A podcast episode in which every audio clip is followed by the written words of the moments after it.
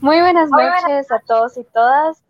Eh, es un gusto poder compartir este espacio con ustedes y al igual que con otros miembros de Politicano Guatemala. Como saben, casi que cada jueves quien da la introducción es nuestro estimado amigo Juan Fernando Cibriani, pero esta vez vamos a hacer una dinámica un poquito distinta porque esta vez venimos un poco distintos en Politicando. Como saben, venimos de una crisis coyuntural y por eso, eh, de hecho, la mayoría aquí estamos de color negro, y como van a ver en nuestras prendas, porque básicamente Guatemala está de luto con su coyuntura.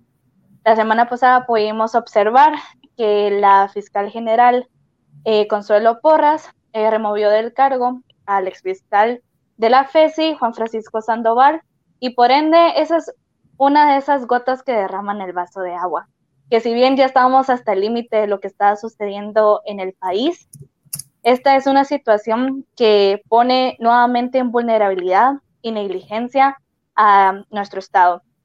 Realmente hemos visto muchas condiciones eh, deplorables eh, por parte de la gestión de nuestro gobierno y es importante eh, fomentar estos espacios de discusión, hablar sobre la coyuntura, poder ser conscientes de lo que está sucediendo y a partir de esto actuar.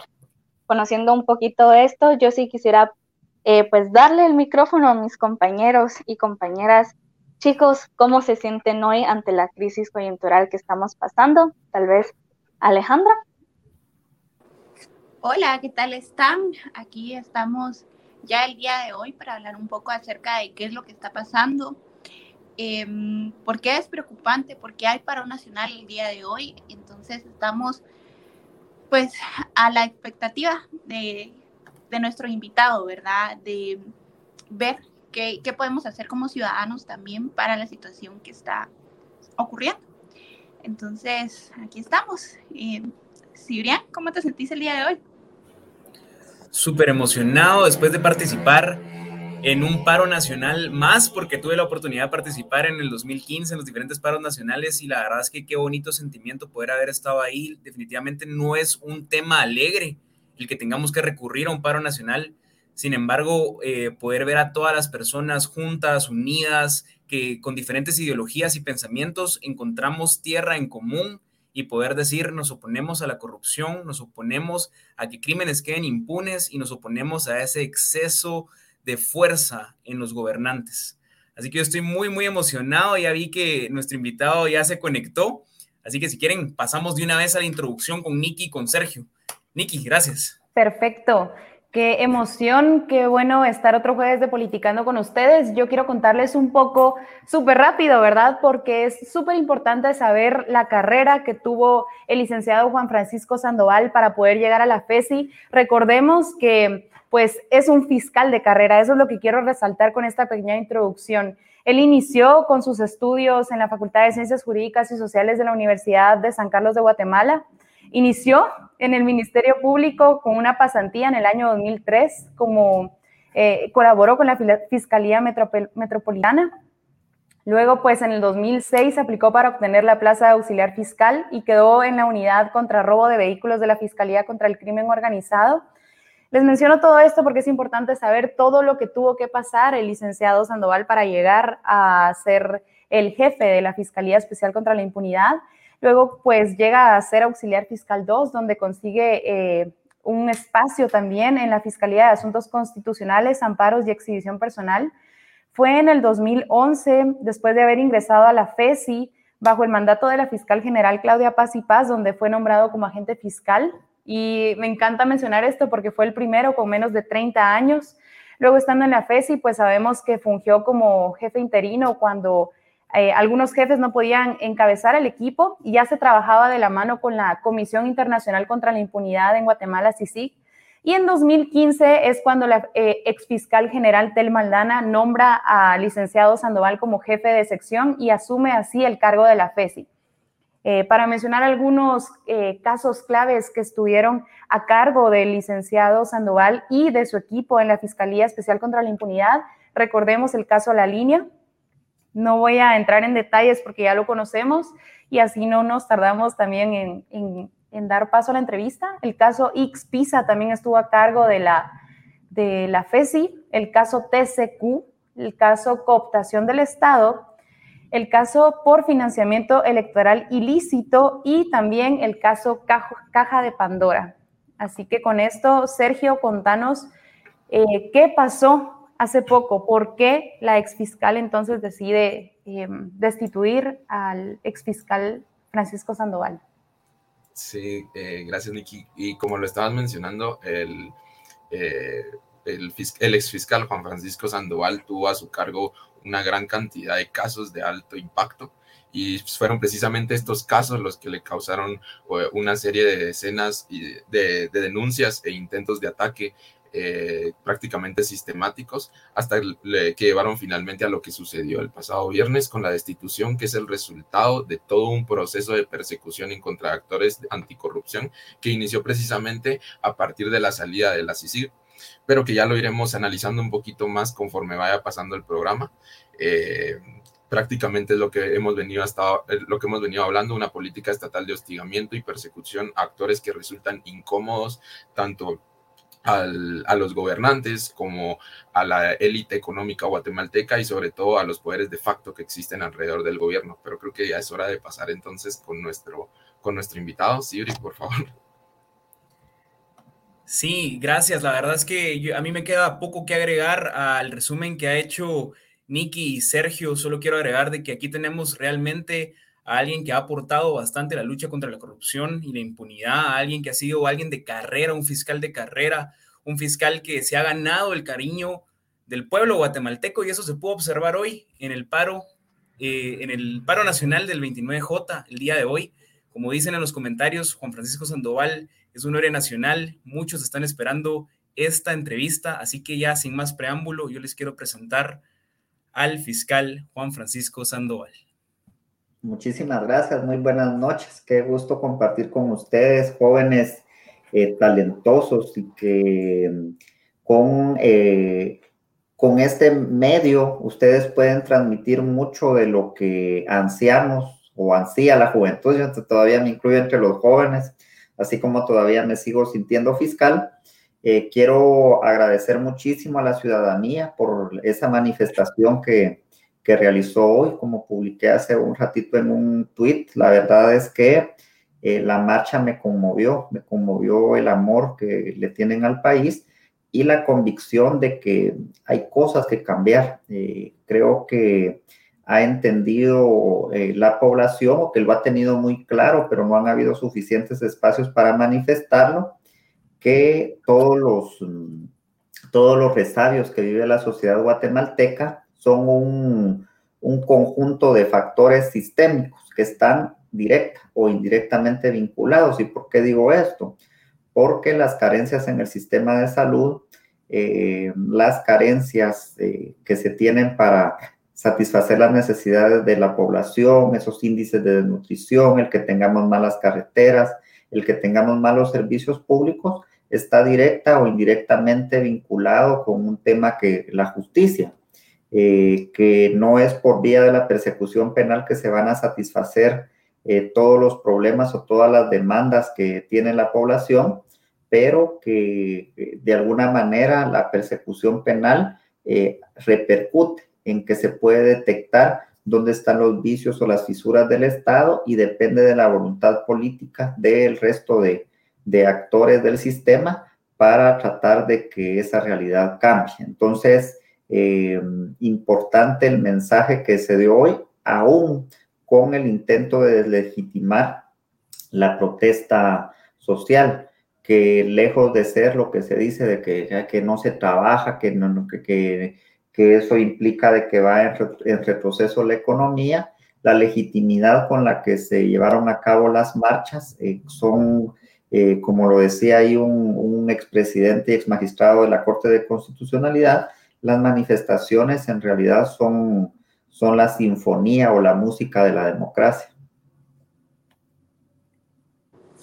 Muchísimas gracias, de verdad que son palabras que em, a nuestros oyentes pues yo podría hablar por, por el equipo también, nos motivan y nos dan esperanza a seguir pues luchando y velando porque nuestros derechos se cumplan, ¿verdad?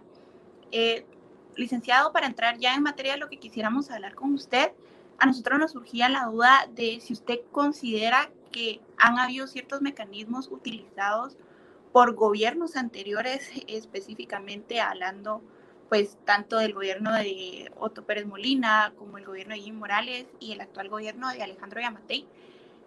¿Han habido, usted considera, mecanismos utilizados por estos gobiernos para obstaculizar la lucha contra la corrupción? Y de ser así, ¿cuáles considera que son esos? Bueno, eh, diversos eh, vehículos han aportado para eh, detener un, un, esfuerzo por, por, descubrir la verdad.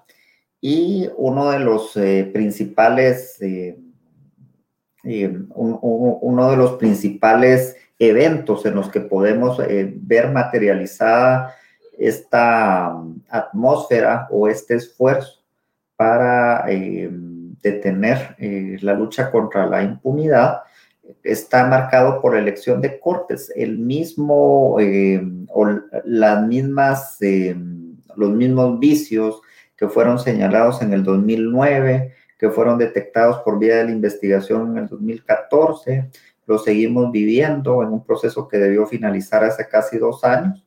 Y el principal esfuerzo que realizan los actores externos que influyen en el esquema de elección de altas cortes, lo que buscan es impunidad, porque eh, por más que se hable o se trate de fortalecer la carrera judicial, en las instancias superiores es donde eh, se resolverán los procesos o en definitiva. Entonces, en ese sentido, una de las maneras en que se ve materializada es en el esquema de elección de cortes y que se vivió eh, con la actual Corte, porque es producto de esa concertación o confabulación que existió entre dos agrupaciones políticas en el año 2014, eh, donde dos ex candidatos presidenciales o dos agrupaciones políticas se distribuyeron eh, las tres en magistraturas y que son los mismos magistrados que hoy siguen encabezando, pero encabezando un perverso esquema retrospectivo en el sistema de justicia.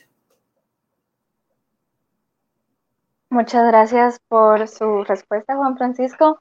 Y de hecho, si quisiéramos como extraer un poco de lo que mencionaba, al final todas estas redes que se han articulado, si bien ha sido y ha perpetuado mucho daño eh, dentro de nuestra coyuntura y un buen reflejo es pues obviamente la situación actual la que tenemos, pero también hay que reconocer que han sobresalido bastantes actores que al final del día son pro justicia, ¿verdad? Sí están eh, velando nuestros derechos como muchos, em, digamos, han podido reconocer o han podido reflejar esas actitudes con su persona.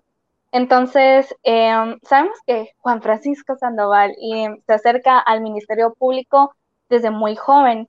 Ahora, nuestra pregunta es si en algún momento usted imaginó que su estadía, y al igual que su salida de del Ministerio Público generaría tanta conmoción a la sociedad guatemalteca. ¿Usted realmente imaginó en su momento que iba a generar este impacto que, como bien sabe, muchos lo reconocemos y también las calles hoy hablaron por usted, de que reconocemos el trabajo que ha realizado y sí quisiéramos saber que, que si algún momento imaginó realizar este impacto para nosotros y nosotras.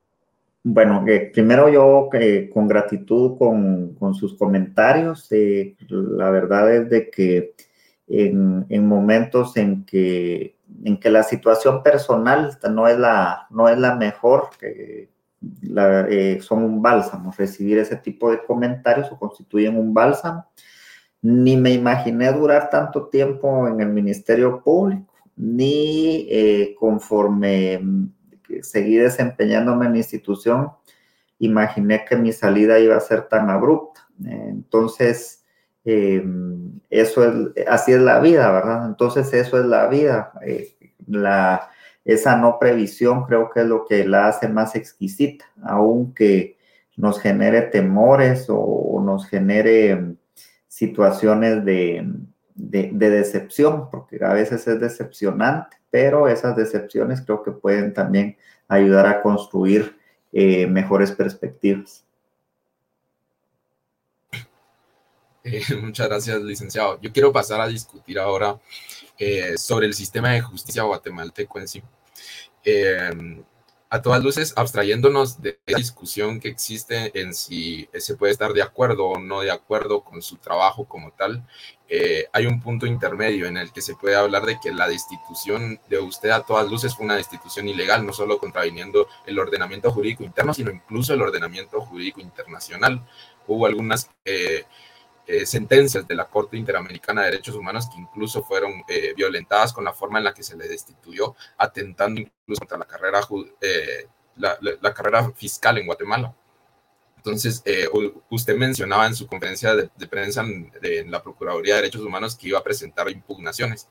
Yo le pregunto, ¿qué pronóstico le da esas posibles impugnaciones y recursos que usted llega a presentar para reclamar esa violación a sus derechos laborales que hubo? Y si se puede confiar como tal en el sistema de justicia guatemalteco para que eh, esos, recursos que se presenten vayan a ser eh, resueltos de forma eficiente.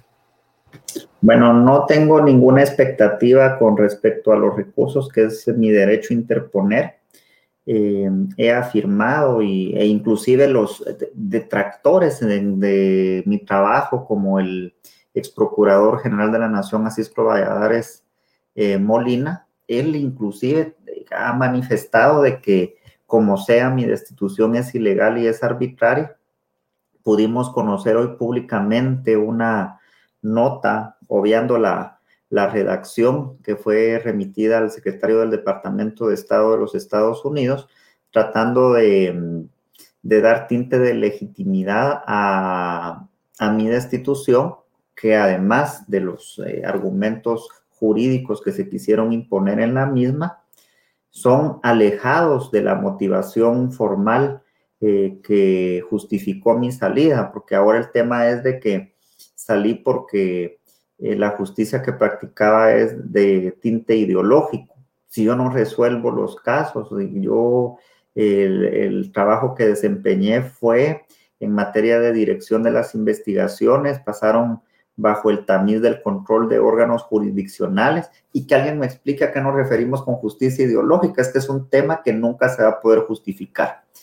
Eh, ya preví el viernes anterior, lo indiqué en la conferencia de prensa, el tema de que pronto van a haber las campañas de desprestigio y que inmediatamente iniciaron al día siguiente y ya hoy sé que además de deslegitimarme, desprestigiarme, difamarme, pronto van a haber órdenes de captura en mi contra, porque la, intención quizá no va a ser privarme de la vida, pero sí es privarme de prestigio y tratar de, de matarme civilmente. Entonces la muerte civil es el, es el, finalmente el pago que se obtiene por tratar de luchar por un mejor sistema de justicia.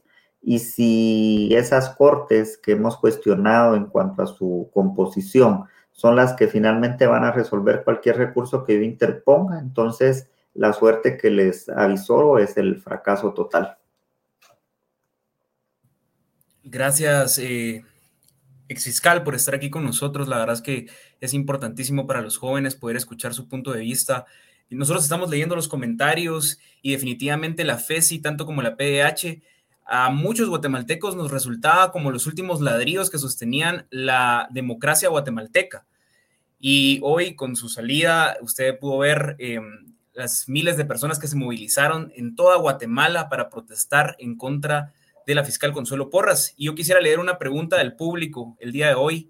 Dice, si los corruptos hicieron un aparato paralelo de poder al Estado, ¿cómo podemos hacer nosotros, las personas, eh, los ciudadanos eh, normales, por decir así, algo de igual magnitud para poder contrarrestar eso que están haciendo en el gobierno.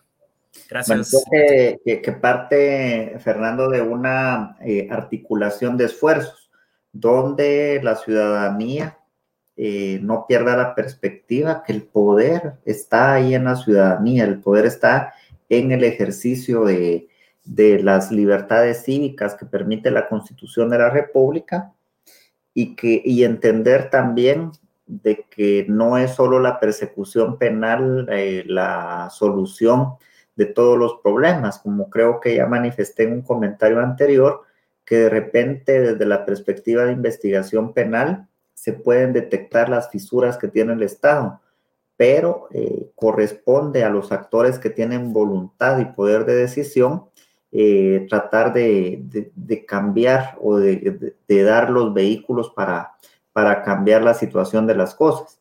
Venimos hablando desde hace 15 años, 16, 17 años, de la manera en que se pervirtió, por ejemplo, hablando de comisiones paralelas, el esquema de elección de cortes, pero no ha existido ningún actor que tome en realidad el liderazgo para mm, convocar al proceso que corresponda, si es asamblea constituyente, si es un tema de consulta popular y de esa manera redefinir el futuro de la justicia. Entonces, en la medida en que los ciudadanos vayamos conociendo cuál es la importancia del ejercicio del poder ciudadano, yo creo que ahí es donde vamos a encontrar la solución.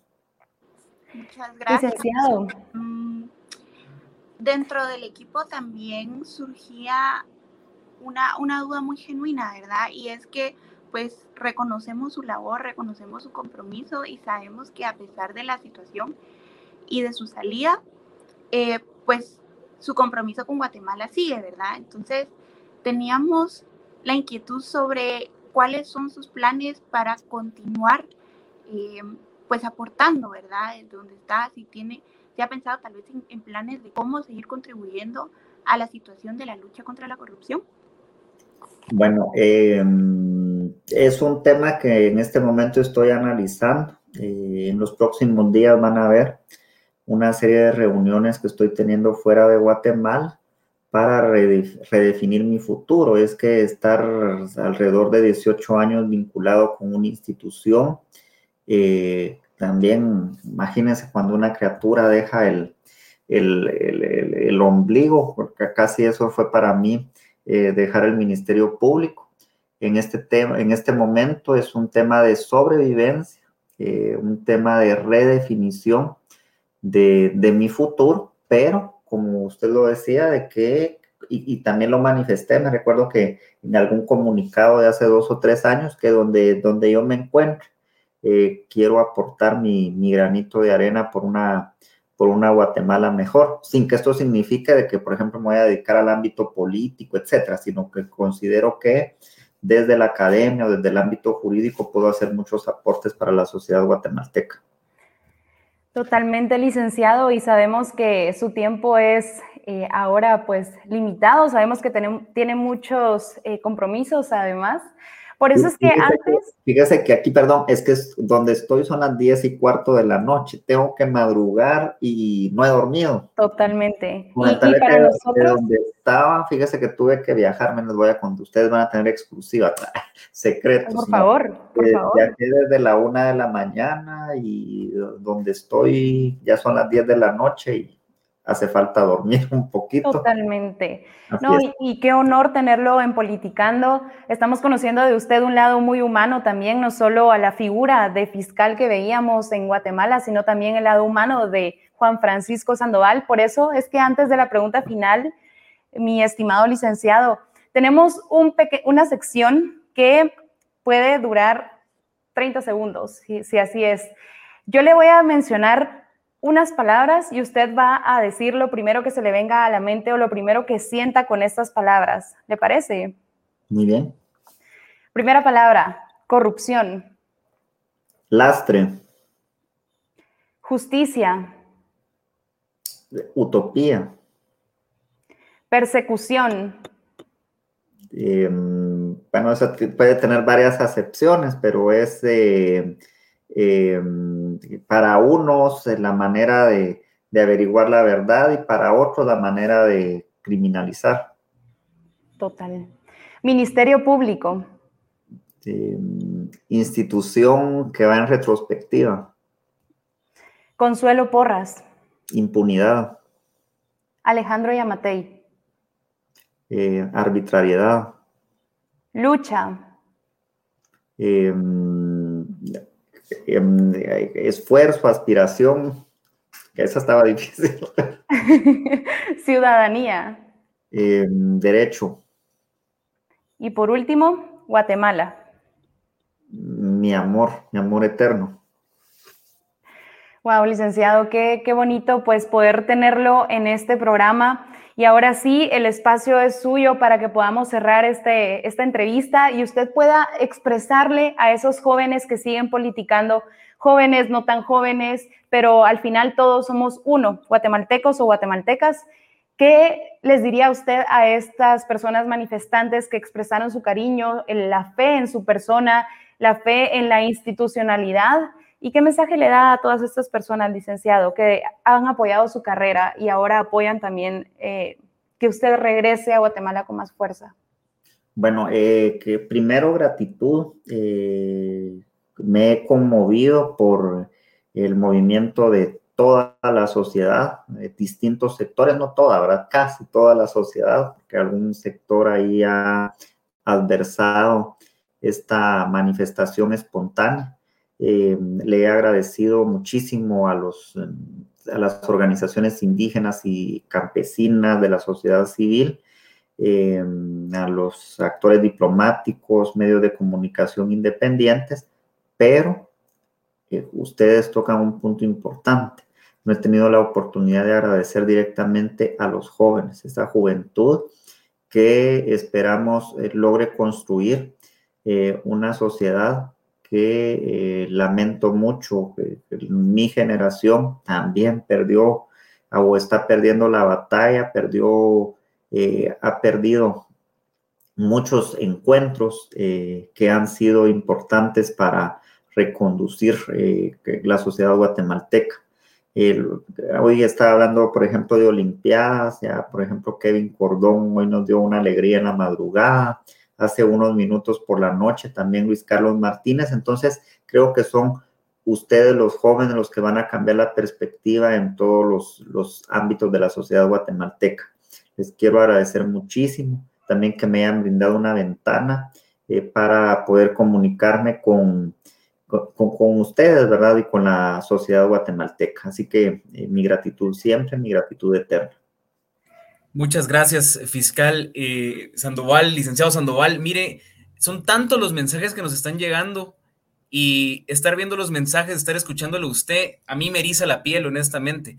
Me hace creer que el futuro es posible, me hace creer que en serio podemos construir juntos y em, honestamente me siento muy, muy eh, emotivo en este momento. La verdad es que para mí y para el equipo, para los que nos están viendo, usted es un ejemplo a seguir. Eh, es un héroe nacional definitivamente. Nosotros como Politicando estuvimos apoyando el paro 29, paro nacional 29J. Estuvimos ahí, algunos desde la mañana, otros se unieron en la tarde y quisimos recopilar unos videos de personas que lo admiran, que lo aprecian y que le quieren mandar un mensaje, licenciado. Si usted eh, está corto de tiempo, tiene todo el derecho de poderse desconectar. El video dura aparente, eh, aproximadamente tres minutos pero me gustaría que lo viera. Así que lo voy a poner y, y, así lo podemos ver todos juntos. Muchas gracias. Estamos enfrente del MP pidiendo, exigiendo la renuncia de Consuelo Porras porque hizo una decisión completamente injustificada e ilegal para poder proteger a sus amigos y solidarizándonos con el fiscal Juan Francisco Sandoval.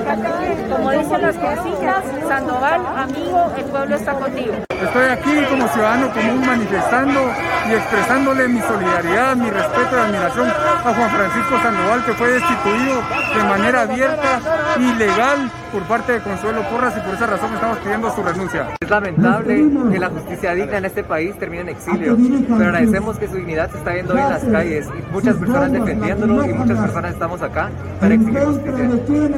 Estimado amigo fiscal Sandoval, te estamos apoyando a ti y a todos los fiscales de carrera íntegros e independientes.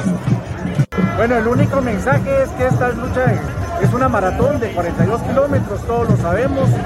Sabemos que usted fue objeto de una arbitrariedad, que esa decisión es nula, pero precisamente la construcción de un Estado de Derecho es tarea de todos. Creo que los guatemaltecos estamos reaccionando y hay que seguir. Esta carrera nunca dijeron que era fácil y ahí es lo que tenemos que hacer. Toda la solidaridad. Bueno, este es un mensaje en medio del pueblo indignado por la destitución de Juan Francisco para que él sienta este calor y este respaldo de la sociedad que ve en la decisión de Consuelo Porras una injusticia, bloquear la lucha contra la corrupción y contra la impunidad. Un saludo de todos los que estamos aquí en la plaza para Juan Francisco. El pueblo está con vos, te lo va a agradecer eternamente y estoy seguro vas a regresar a este país que aquel que no debiste haberte ido. Hola, soy Huacha, artista quesalteco, y desde aquí mostrándole todo mi apoyo al exfiscal Francisco Sandoval en la lucha contra la corrupción, porque hoy salimos a manifestar exigiendo un mejor futuro para Guatemala. Señor fiscal, lo esperamos de regreso, se lo hemos dicho en las redes y lo estamos demostrando, lo apoyamos, no vamos a dejarnos solo. Siga trabajando así.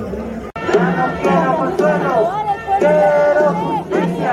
Ya no quiero consuelo, quiero justicia. Un video emotivo. Hubiéramos querido entrevistar a todas las personas. Mire, eh, licenciado, hubiéramos querido entrevistar a las miles de personas que se acuerparon a diferentes lugares de toda la capital, de todo el país de Guatemala. ¿Qué siente, licenciado? ¿Qué siente en este momento? Emoción, muchas emociones. Eh, uno hace una rutina y extraño mucho a mi familia. Entonces, eh, mi agradecimiento y, y me voy a tener que desconectar hoy, pero eh, si ustedes me dan un espacio, en los próximos días podemos seguir hablando. Muchísimas gracias y sigan adelante. Con mucho gusto y qué honor tenerlo. Gracias, licenciado. Buenas noches. Muchas gracias por compartir. Y nosotros nos quedamos, amigos, amigas, nos quedamos aquí platicando después de una entrevista bastante emotiva y bastante eh, humana. Pensamientos, Marceli. Pensamientos, compañeros. Chicos, yo ando con las lágrimas en los ojos porque, quiera o no, estamos en un momento de nuestra coyuntura bastante crítico, ¿verdad? Porque esos pilares que todavía sostenían la justicia, poco a poco están siendo cooptados esos espacios, pero también nos sirve para recordar de que estas luchas al final del día no es de un par de horas, no es de un solo día. La pregunta es de que después de hoy, ¿ahora qué? ¿Qué sigue? Realmente estas protestas em, es de ser una constante que también puedan identificar estos actores del gobierno de que la lucha no se va a cansar, la lucha no es de un solo día y realmente no es solo de exigir renuncias, sino también ver un cambio en nuestro sistema de verdad se me eriza mucho la piel, como también lo mencionaba Cibriani al inicio, porque si bien estos espacios están siendo cooptados, también hay una ciudadanía que respalda, hay una ciudadanía que no se está haciendo atrás. Hemos estado algunas personas eh, básicamente despiertos desde las seis de la mañana en calles exigiendo el nombre de Juan Francisco Sandoval como un titular básicamente de la justicia guatemalteca. Hay otros actores que si bien ya no están en el país o si bien poco a poco les han eh, optado estos espacios, nuevamente recalco, son nombres que simplemente no se van a olvidar en la historia guatemalteca y que por lo menos de parte de nosotros y nosotras como equipo, al igual que toda la ciudadanía que salió a la calle, es capaz de hacer historia de estos sucesos, es capaz de hacer recordar los nombres y recordar que la coyuntura actualmente es historia viva y hay que mantenerla viva hasta poder pues ver o materializar más los cambios a una Guatemala que queremos. Nicky, por ejemplo, hablaba, cuando hizo la dinámica de las palabras, utilizó la palabra, pues, eh, que la se pudo relacionar con la de utopía. Y al final es de que la aspiración por un sistema de justicia digno, al igual que un gobierno que dignifique, eh, tiene, es una utopía, pero al final del día las utopías en algún momento se alcanzan y creo que eso es algo que tenemos que aspirar y eso es algo de que te queda en el corazón de uno y que también las calles te lo recuerdan. Sí, por supuesto. Y como decía Sirian, tal vez el paro nacional no es algo pues positivo, pero si algo podemos rescatar del día de hoy es la unidad que se ha mostrado entre la ciudadanía, ¿verdad? La población, cómo eh, pasamos de ser esos 100 pelones que decía Yamatei, ¿verdad? Que se iban a unir a ser miles de personas, no solamente en la capital, sino en el interior del país, como habían bloqueos en, los, en cuatro caminos, por ejemplo, ¿verdad? Cómo se miraba a conductores de tuk-tuks, cómo se miraba a los 48 cantones, cómo se miraba poblaciones eh, enteras realmente pues unidas, ¿verdad? Bajo una misma, un mismo propósito. Entonces creo que también es muy alentador ver cómo hay sed de justicia, hay esperanza por una nueva Guatemala. No sé, ¿qué piensan ustedes, compañeros? Fíjate, Ale, que, bueno, pienso bastantes cosas, pero también quiero anunciar que hoy, como este programa está dedicado prácticamente al paro nacional, también queremos escuchar a quienes nos están escribiendo y a quienes nos están viendo, ¿verdad? Solo anunciarles que hay micrófono abierto por si alguien quiere unirse a este live. No sé si ya dejamos el link en los comentarios para que puedan unirse y podamos politicar también con ustedes, ¿verdad? Y conocer sus puntos de vista. Desde, desde mi punto de vista también, pues hoy analizada, ¿verdad? Y con Ale hablábamos que no pudimos asistir presencialmente al paro porque en nuestro caso pues tuvimos que estar en la oficina todo el día y en mi caso también se complica bastante por el, el tema del, del, coronavirus. Mi familia me pidió por favor cuídate ahorita, no estamos eh, vacunados completamente.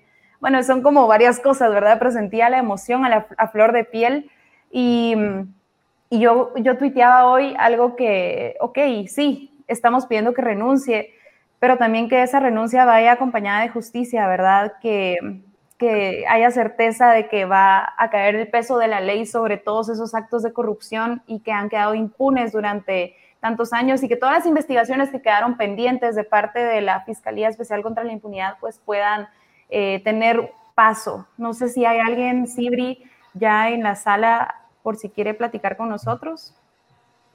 Eh, todavía no, ni que acabamos de publicar ahí el link okay. de StreamYard por si se quieren unir a esta plática. Hoy queremos poder platicar con ustedes, ver sus puntos de vista, a quienes participaron, a quienes no pudieron participar, como Nikki y como Ale. Eh, yo tuve la oportunidad de poder estar hoy en el paro desde el MP y luego a la plaza y tuve la oportunidad de platicar ahí con mi buen amigo Sergio. Quisiera preguntarte, Sergio, ¿tú qué sentiste en el paro hoy? No, y justamente quería comentarlo porque cuando estaba viendo el, lo, los videos, cuando pasaste el video, me trajo como todas las, esas imágenes y esa, no sé, se me hace bastante, eh, se, se, me hizo bastante interesante ver cómo estaban todos, muchos colectivos ahí. Eh, estaban las disidencias sexuales, estaban las mujeres, estaban grupos indígenas, estaban las personas ladinas, pero, o sea, todos estaban ahí de diferentes organizaciones, diferentes movimientos y todos pidiendo lo mismo, cantando las mismas consignas, exigiendo las mismas cosas. Y es, es, es, es muy interesante y a la vez muy emotivo y, y no me puedo imaginar si, si, yo sentí, en, no sé, eso en mi corazón en el momento en el que estaba viendo el video, no me imagino lo que sintió el licenciado Juan Francisco Sandoval, que nosotros y nosotras lo vimos desde el, la imagen de Juan Francisco Sandoval, el, el fiscal de la FESI, ¿verdad? Pero más allá de eso, detrás de de, Juan Francisco Sandoval, el fiscal de la FESI, está eh, Juan Francisco Sandoval, eh, la, persona que ocupa un lugar en una, en una mesa, ¿verdad?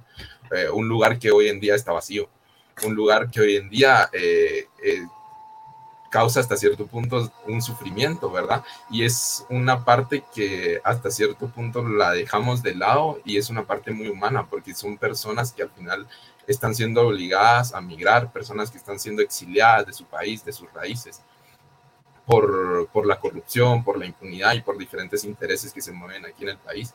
Pero es una parte muy humana que tenemos que también sacar a la luz, porque al final eh, Juan Francisco Sandoval también era un, un, una persona que, que formaba parte de una familia que hoy en día eh, está separada y que, y que viene y que no está muy lejos de lo que vivíamos dentro del conflicto armado interno con personas que tenían que salir exiliadas del país.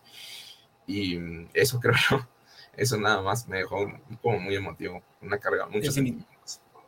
Definitivamente, eh, Sergio, una mezcla de sentimientos, ¿verdad? Esperanza, tristeza, nostalgia, fe, más que todo fe en construir algo nuevo. Niki, te comento, tenemos a tres personas conectadas. Tenemos a Francisco Duarte, a Huacha, que pudo estar en el video el día de hoy, y tenemos a Moisés Urrutia. Tú mandas en qué orden los vamos admitiendo, así que Moisés se nos acaba de desconectar, pero tenemos a Huacha y a Francisco. Tú mandas cómo vamos introduciendo.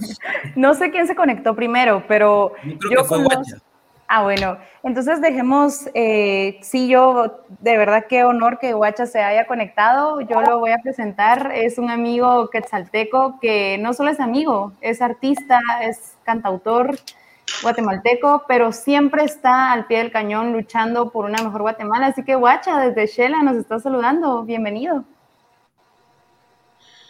¿Qué tal? Qué gusto. Eh, primero, eh, felicitarlos por este espacio Personalmente, yo en la política eh, empecé a interesarme hace, ¿qué? Dos años. Porque tenía siempre la duda de muchos términos y todo esto. Y cuando salió este, este formato de Politicando, pues me pareció algo muy genial porque son caras nuevas, eh, con ideas nuevas, con ideas frescas, pero sobre todo, eh, de alguna manera, pues me, me han brindado como esa, esa, esa confianza ¿va? De, de, saber de que la, la política eh, necesita caras nuevas y, y, yo en ustedes pues veo eso. Eh, gracias por la invitación, qué gusto, nunca me imaginé estar aquí o, o estar dentro de, de, de, este formato, pero aquí estamos. Huacha, ¿qué sentís? ¿Fuiste a la manifestación de Shela y cómo estuvo el ambiente también en Quetzaltenango? Sí, pues eh, primero mucha emoción de, de, de volver a, a, hacer una, una, manifestación en pandemia, pues hace, eh, ya saben, hace un año, pues hubo, bueno, no, hace un año exactamente, pero sí el año pasado hubo unas, unas manifestaciones y era como que todavía la duda.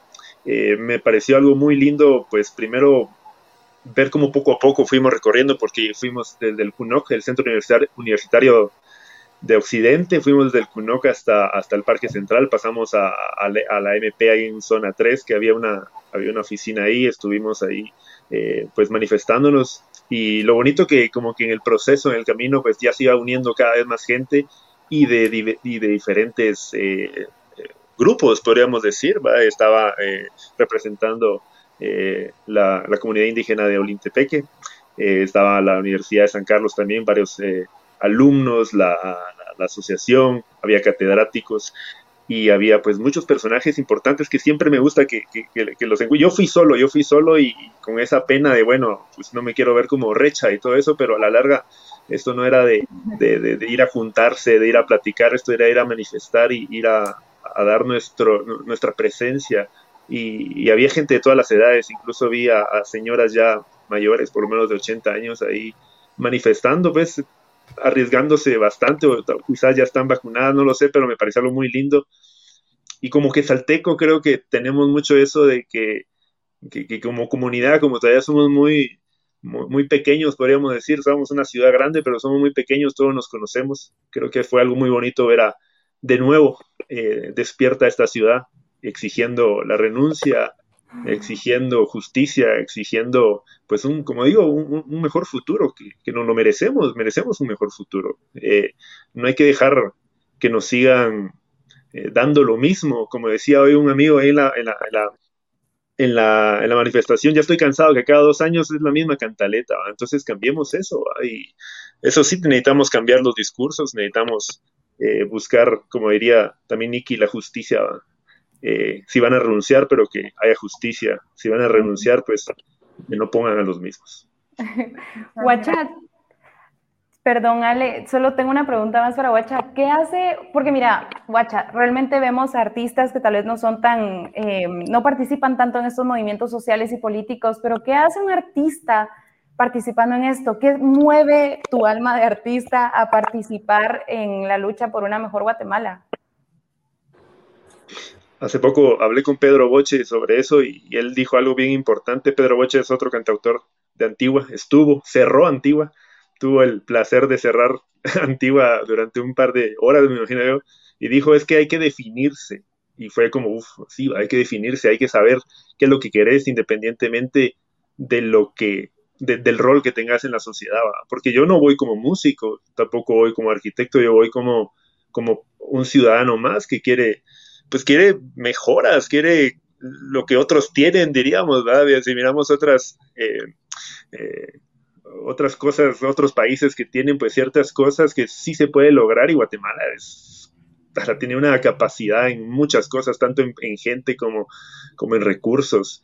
Y, y las personas que no se dan cuenta de eso o no se quieren dar cuenta de eso, pues, eh, pues le van a seguir robando, nos van a seguir poniendo los mismos, nos van a seguir eh, oprimiendo y creo que no merecemos eso, como digo, creo que lo hago principalmente como, como un, deber, creo que generacional, mi abuelo, eh, un personaje muy importante en, los momentos de, tanto de la revolución como de, la gestión de muchas cosas aquí en Quesaltenango. Mi papá pues también ha estado eh, me, apoyando en todo eso y, se le siente, digamos, a mi abuelo pues ya está bastante grande y, y aún así a sus 95 años está muy enterado. No, no sé ni, él, él, de alguna manera no sé cómo se entera, porque le ha costado ahorita ya por, por, por la vejez eh, muchas cosas, pero se entera y, y uno le puede hablar de, de, la, realidad y de lo que está pasando y está muy enterado.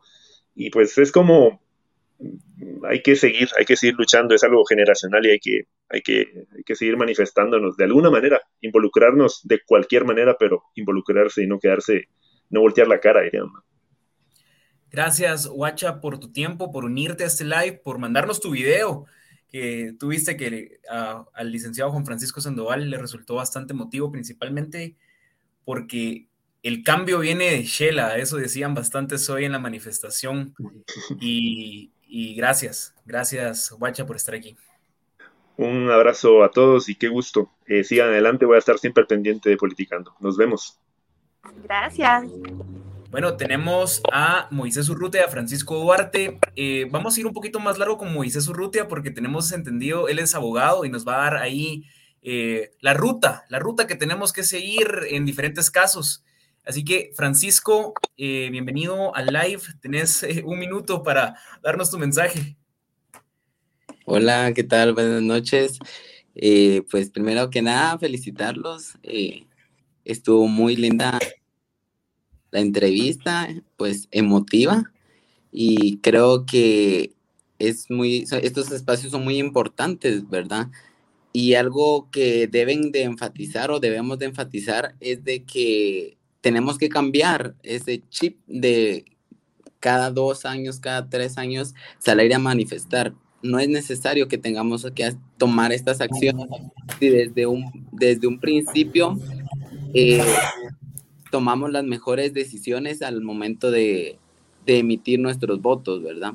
Ya estamos casi que a la mitad de, empezar otra contienda más electoral y creo que es deber de todos de irle abriendo los ojos a, muchas personas y expandirles el conocimiento y creo que esta es una plataforma, una plataforma muy importante y ustedes son, eh, tienen ese compromiso bueno, todos tenemos ese compromiso de poder eh, abrirle los ojos a, todos, ¿verdad? A todas las personas para que analicen bien su voto.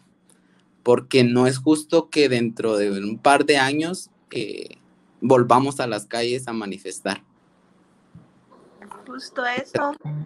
Y yo miraba mucho tweets, ¿verdad? Acerca de cómo estamos manifestando ahorita, pero tal vez en unos años volvamos a, a elegir a estos mismos candidatos, ¿verdad? Que vienen llevando el mismo discurso y que en un par de años estemos otra vez en las calles, ¿verdad? Que repensemos nuestro voto al momento de llegar a la contienda electoral y pensar realmente en esos líderes que nos representan o que vienen arrastrando el mismo discurso, ¿verdad? ¿Quieres ir y aceptamos al licenciado Moisés? Me gustaría que Nicky lo introdujera porque ella Primero, gracias a Francisco. Francisco se llamaba, ¿verdad? Quien nos habló. Buen punto. Concentrarnos en a quién estamos eligiendo. A quién estamos eligiendo, ¿verdad, Francisco? Mucho gusto y muchas gracias. Y bueno, a Moisés eh, también tenemos el, gusto de conocerlo. Él es eh, abogado y notario, licenciado en Ciencias Jurídicas y Sociales, licenciado Urrutia, no sé si ya está por acá. Por ahí anda. La pregunta eh, que nos surgía, ¿verdad? Muy, mucho gusto, bienvenido a Politicando, la pregunta, que también está de negro, por cierto, gracias, Moy. Gracias. mucho gusto a todos, qué gusto saludarlos. Gracias, muy. La, pregunta realmente eh, para dar una ruta, como decía Sibri, es em, ¿qué pasa después de si logramos que renuncie Yamatei? ¿Qué pasa? O sea, ¿De verdad podría existir un cambio en el sistema? ¿Qué, representaría la renuncia del presidente? Pues mira, la verdad es que constitucionalmente lo que pasa en, caso de renuncia del, presidente es que el vicepresidente asume la presidencia. Eh, el tema con esto es que hace algunos meses había una cierta, eh, digamos, pugna entre presidencia y vicepresidencia, que creo que ya se están reconciliando por ahí, incluso, ¿verdad? Entonces, eh, yo te diría, hace algunos meses, pues yo veía al menos un discurso distinto por parte del vicepresidente. Al final de cuentas... Uy, se nos, se nos cayó la señal de Moy. Ok. Se nos cambió la señal, de Moy, pero en lo que él se reconecta, creo que tocó un punto bastante importante. Sí, dale, contanos. Ah, no, solamente tenía una duda que ahora que hablaba el licenciado ahorita acerca de una renuncia, ¿verdad?, del presidente. ¿Ustedes qué creen? ¿Realmente el presidente Yamatei, ustedes ven la posibilidad de que presente su renuncia con esta presión que se está ejerciendo o, qué piensan de esto? Sergio, ¿qué piensas tú? Ella sí está un poco callado. sí, eh, definitivamente, o sea, por su personalidad y por la forma en la que es, pero así una decisión eh, propia, creo que no, nunca llegaría, ¿verdad? Él esperaría hasta los cuatro años para, para salir, pero creo que hay que ver, es, importante ver que atrás del gobierno existen ciertos poderes fácticos que uno normalmente no ve, pero son poderes que al final terminan presionando y ejerciendo cierta influencia para que finalmente un presidente llegue a renunciar, ¿verdad? Eh, entonces creo que por esa vía sí podría haber eh, algún cambio, pero creo que ya tenemos a muy de, vuelta. Sí, disculpen ahí la, la, interrupción, este internet como que no es muy bueno y, y, no es el que falló hace unas semanas, ¿oyeron? Entonces, la verdad que ahí no sabemos, ¿verdad? De todas formas, eh, ya estoy aquí con ustedes. Pues les decía que, constitucionalmente lo que, lo que ocurre en caso de renuncia del presidente es que asume el vicepresidente, ¿verdad? Eh, yo realmente no sé si habría un cambio eh, real en, caso asumiera nuestro actual vicepresidente. Y como les decía, creo que al final de cuentas, los cambios no van a, suceder con, con, cambiar de presidente, ¿verdad? Los cambios deben ser más profundos los cambios tienen que venir desde el momento de la constitución de un partido político incluso, ¿verdad? Desde los cimientos de la, construcción de un partido político. La situación en, el país es que los partidos políticos son vehículos para llegar a, tener cuotas de poder y lograr objetivos particulares, lejos de representar verdaderamente a, la gente que los está eligiendo, ¿verdad? Em, si ustedes eh, eh, no mal no recuerdan, en 2015 lo que sucede es que sale eh, Roxana Valdetti, eh, el presidente tiene la potestad de, nombrar a ciertos candidatos, es el Congreso el que eh, termina nombrando al vicepresidente y cuando renuncia Pérez Molina, pues asume el, vicepresidente del momento que era Maldonado y pues él concluyó el periodo constitucional, ¿verdad? Entonces, creo que, como les decía, un cambio real no, no veo yo que, fuera a suceder, eh, pero definitivamente eh, es un derecho el poder expresarnos eh, como guatemaltecos, como ciudadanos, y definitivamente ponemos presión al, gobierno, al menos a, considerar las decisiones que están tomando, ¿verdad? Creo que es un descontento muy generalizado y en definitiva, ¿verdad? Eh, siendo un poco más objetivo, eh, dejando a un lado posiblemente eh, pues mi, digamos, mi apoyo al, fiscal. yo creo que siendo bastante objetivos, a todas luces se denota una cierta, digamos, colaboración ahí entre presidencia y Ministerio Público para para desvirtuar el trabajo del, fiscal, ¿verdad? Y creo que la fiscal general, eh, lejos de coadyuvar a las investigaciones que está dando el Ministerio Público, creo que hasta cierto punto, pues por lo que, por lo que mencionaban eh, eh, el exfiscal en, estas, en estos días, lejos de coadyuvar, era un tema de, de poner presión, de no permitir el desarrollo de las investigaciones Y, y, pues bueno, yo creo que ahí sí hay selectividad, ¿verdad? Entonces, ¿será que podemos investigar al presidente, vicepresidente, o porque tiene afinidad con cierta persona hay que investigarlo o no? El Ministerio Público, su mandato legal es investigar cualquier acto eh, que se considere delictivo, ¿verdad? Entonces, si al Ministerio Público llegó información de la comisión de un acto delictivo, su obligación es investigar. Entonces, independientemente de si, si esto se llega a, ventilar en un, órgano jurisdiccional, si ya se llega a, una sentencia, eh, etcétera, creo que lo importante acá es, em, es estar conscientes que el cualquier persona que está en un puesto público es susceptible no solo de, estar en el escrutinio público, eh, no solo a ser eh, investigado eh, en cuanto a los actos públicos que realiza, sino también debe estar abierto a este tipo de, investigaciones, ¿verdad? Que lejos de entorpecerlas, el que nada debe, nada teme, ¿verdad? Entonces creo que, que deja mucho que desear ahí la, actuación de, estas personas y, y creo que pues retomando la pregunta principal, creo que sería muy poco probable que la renuncia del presidente pudiera cambiar eh, un sistema cooptado, un sistema corrupto.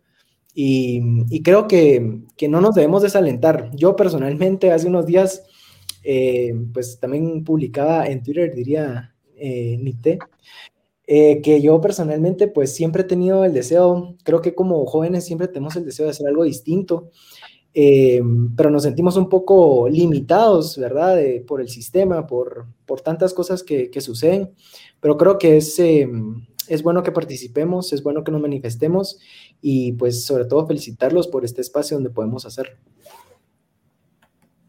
Muchas gracias, Moisés, por tus palabras. Realmente creo que si nos dejas un mensaje que al final nuestra participación como ciudadanía no se tiene que limitar, por ejemplo, el escrutinio, a ser bastante selectivos con qué fiscalizamos, con qué no, a qué le damos seguimiento, a qué no, sino realmente tener un interés eh, bastante franco y constante a lo que a los temas que están sucediendo actualmente en nuestra coyuntura, que realmente ese seguimiento que también lo podamos transformar en acciones vaya a ser eh, lo que genere el impacto. Así que muchas gracias, Moisés, por tus tus comentarios dentro del programa y también un gusto tenerte en este espacio aquí colaborando en la opinión. Gracias a ustedes. Feliz noche. Feliz noche. Wow, chicos. Solo antes de que, bueno, ya estamos en la parte de, de nuestro cierre. De verdad agradecemos a todas las personas que nos sintonizaron el día de hoy, que vieron la entrevista y que también se quedaron platicando con nosotros y nosotras. Sin duda, este es un tema muy importante que no se tiene que limitar a un día, sino que también este tiene que ser una constante de estar informados y también actuando al respecto para poder ver cambios distintos en nuestra realidad y llegar a, poder realizar cambios em, estructurales. también ahorita sí quisiera realizar un agradecimiento muy especial al equipo de Politicando. Quiero que sepan que el equipo de Politicando no solo son estas caras que aquí ustedes miran, de verdad hay un equipo atrás que sin duda nos ha apoyado increíble con el contenido, con las preguntas, eh, sintetizando em, pues mucho de las temáticas que abarcamos acá. Entonces un especial agradecimiento al equipo de Politicando que sin duda han sido excepcionales estos días. También un agradecimiento a Alejandra Vallejo que ha sido nuestra community ella nos ha hecho crecer muchísimo en el espacio y también nos ha ayudado bastante a comunicar con ustedes de una mejor manera. Así que por el momento dejo estos agradecimientos sobre las mesas, que sin duda hay un equipo detrás haciendo las cosas posibles y tratando de compartir con ustedes la mejor información posible para que de manera colectiva podamos actuar. Buenísimo. Pues con eso nos despedimos entonces. Em, fue un programa uh, intenso, ¿verdad? De mucha conciencia, de mucha, de mucha empatía hacia un ser humano que al final, más que funcionario, es un ser humano, ¿verdad? Como lo decía Sergio, eh, licenciado Juan Francisco Sandoval. No sé si alguien quiere cerrar y dar nuestras redes sociales y cómo estamos en Spotify, que pues mañana estará también eh, ya como podcast.